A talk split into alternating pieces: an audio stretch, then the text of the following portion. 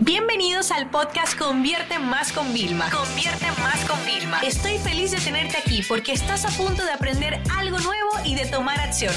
Así que prepárate para tu dosis diaria de estrategias, tácticas y herramientas para escalar tu negocio con fans, publicidad y contenidos.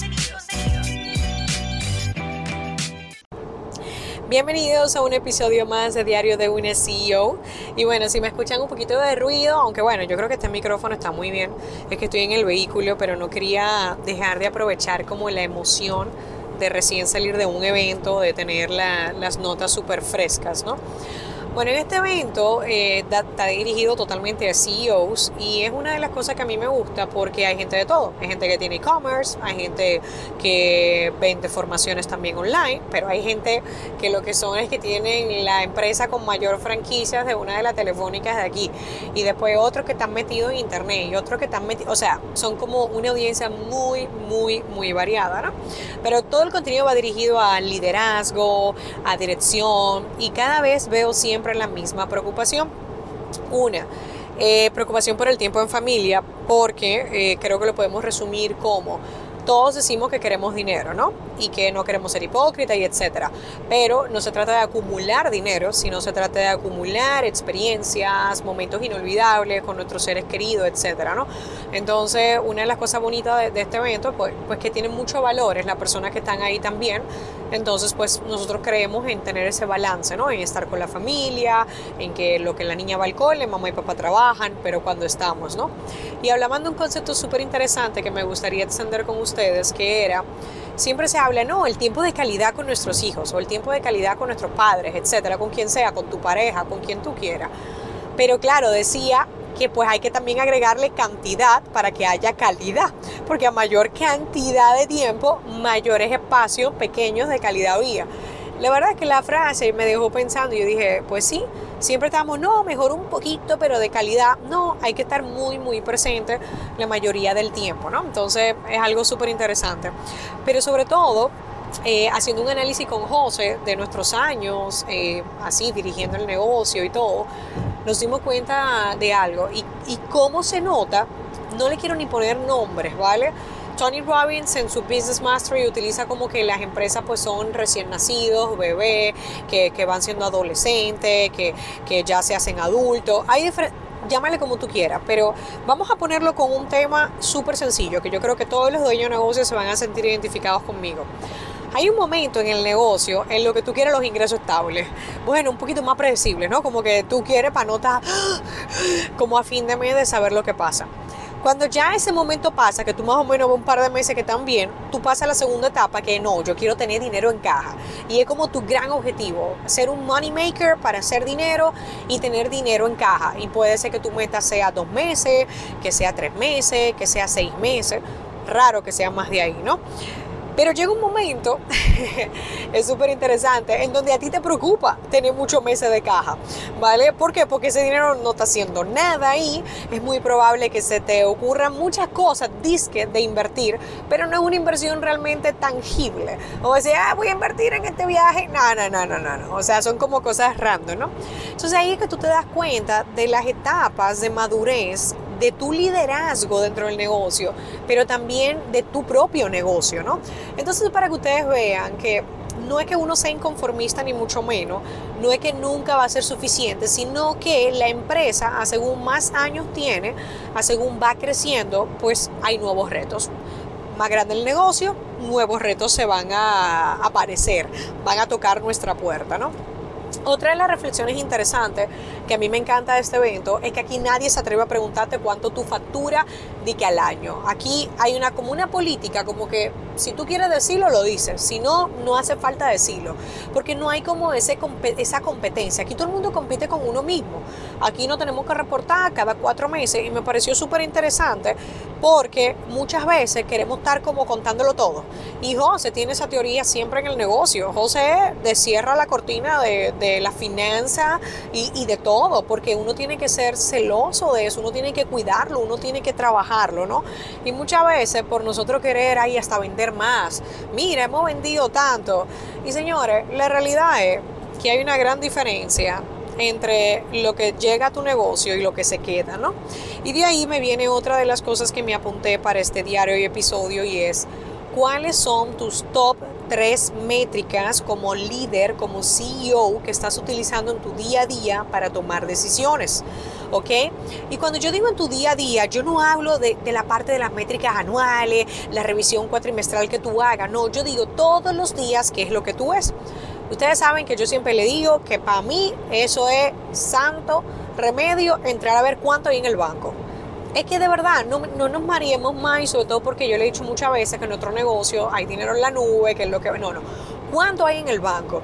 Y si yo quiero hacer un movimiento, ya saben el procedimiento, cuánto hay en Stripe, cuánto hay en PayPal, de todas las cuentas que tenemos. Eh, voy, llamo a mi mamá, cuánto cheque hay por cobrar, cuánta factura hay por cobrar por ahí. O sea, quiero saber, o sea, ese balance de lo que está a punto de entrar versus lo que hay también, ¿no? Y así yo puedo decidir un plan de lo que va a salir y José yo decimos, bueno, pues si vamos a invertir en esto, pues si vamos a invertir en lo otro. Pero analiza cuáles son tus top tres métricas en el día a día para tomar una decisión. Por ejemplo, el indicador de cuánto hay directamente en tu banco, en tu cuenta de operaciones, ya lo hemos hablado muchas veces, la ganancia primero es un libro que les recomiendo, no se mezclan las cuentas de los negocios.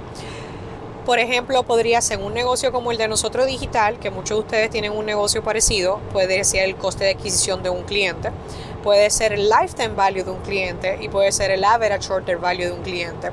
¿Por qué? Por ejemplo, uno de los objetivos que José y yo hemos estado mucho trabajando es que nos dimos cuenta de algo. Así como en los negocios, esto va a ser una, reflexión doble. Si tú trabajas la cultura de tu empresa, los empleados se van a sentir más a gusto y su rendimiento va a ser más alto.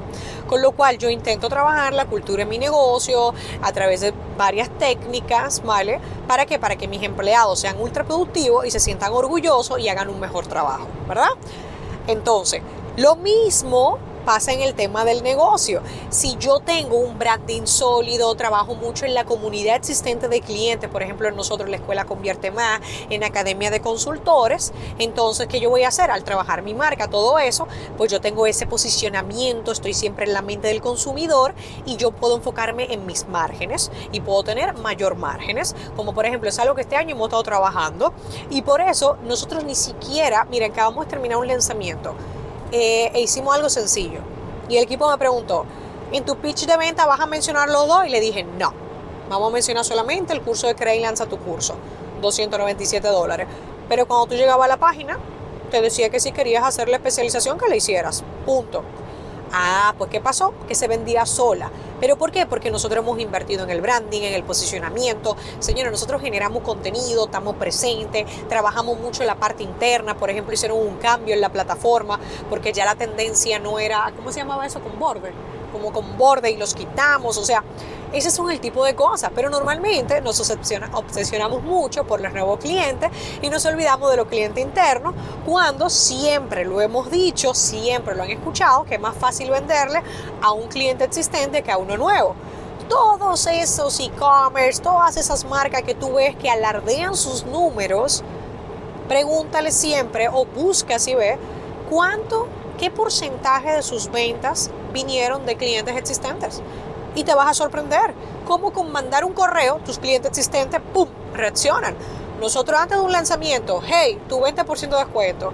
Conchale, para mí, que soy la cara, la que me enfrento al reto, es súper cool salir a vender sabiendo que mis alumnos, mis clientes previos ven el valor. O sea, para mí es como una seguridad increíble pero tú tienes que trabajar en eso para poder bajar los costes. Entonces, si yo tengo todos los días mi coste de adquisición de los nuevos, ¿vale? Mi lifetime value, o sea, cuánto es lo que terminan realmente invirtiendo y el average order value en cada compra que hacen, yo puedo diseñar mejores estrategias, yo puedo diseñar mejores partes eh, eh, planes, eh, implementar tácticas, porque al final del día, señores, yo siento muchas veces que somos grandes soñadores, inclusive somos visionarios, pero realmente, realmente, cuando hay que llevarlo a la ejecución somos muy malos. O, si en la ejecución pasa algo, nos desmotivamos en vez de como reubicar. ¿O ustedes acaso se creen que nosotros diseñamos una campaña y sale perfecta? No, nosotros estamos siempre en tiempo real.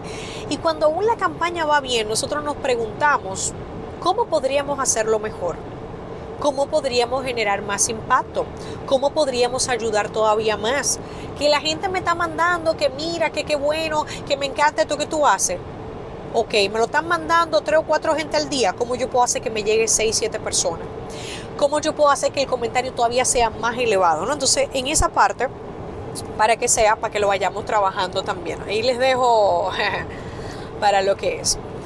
Otra reflexión que quiero que hagamos. Ustedes saben que yo ya me voy de vacaciones, e incluso el día que sale esto, eh, yo estaría de camino ya viernes a República Dominicana, a comenzar mis vacaciones, yo me voy a replantear los objetivos y todo eso. Ahora, yo quiero que tú reflexiones durante todo el fin de semana en algo importante. Como líder, ¿cómo eras antes del COVID y cómo eres ahora?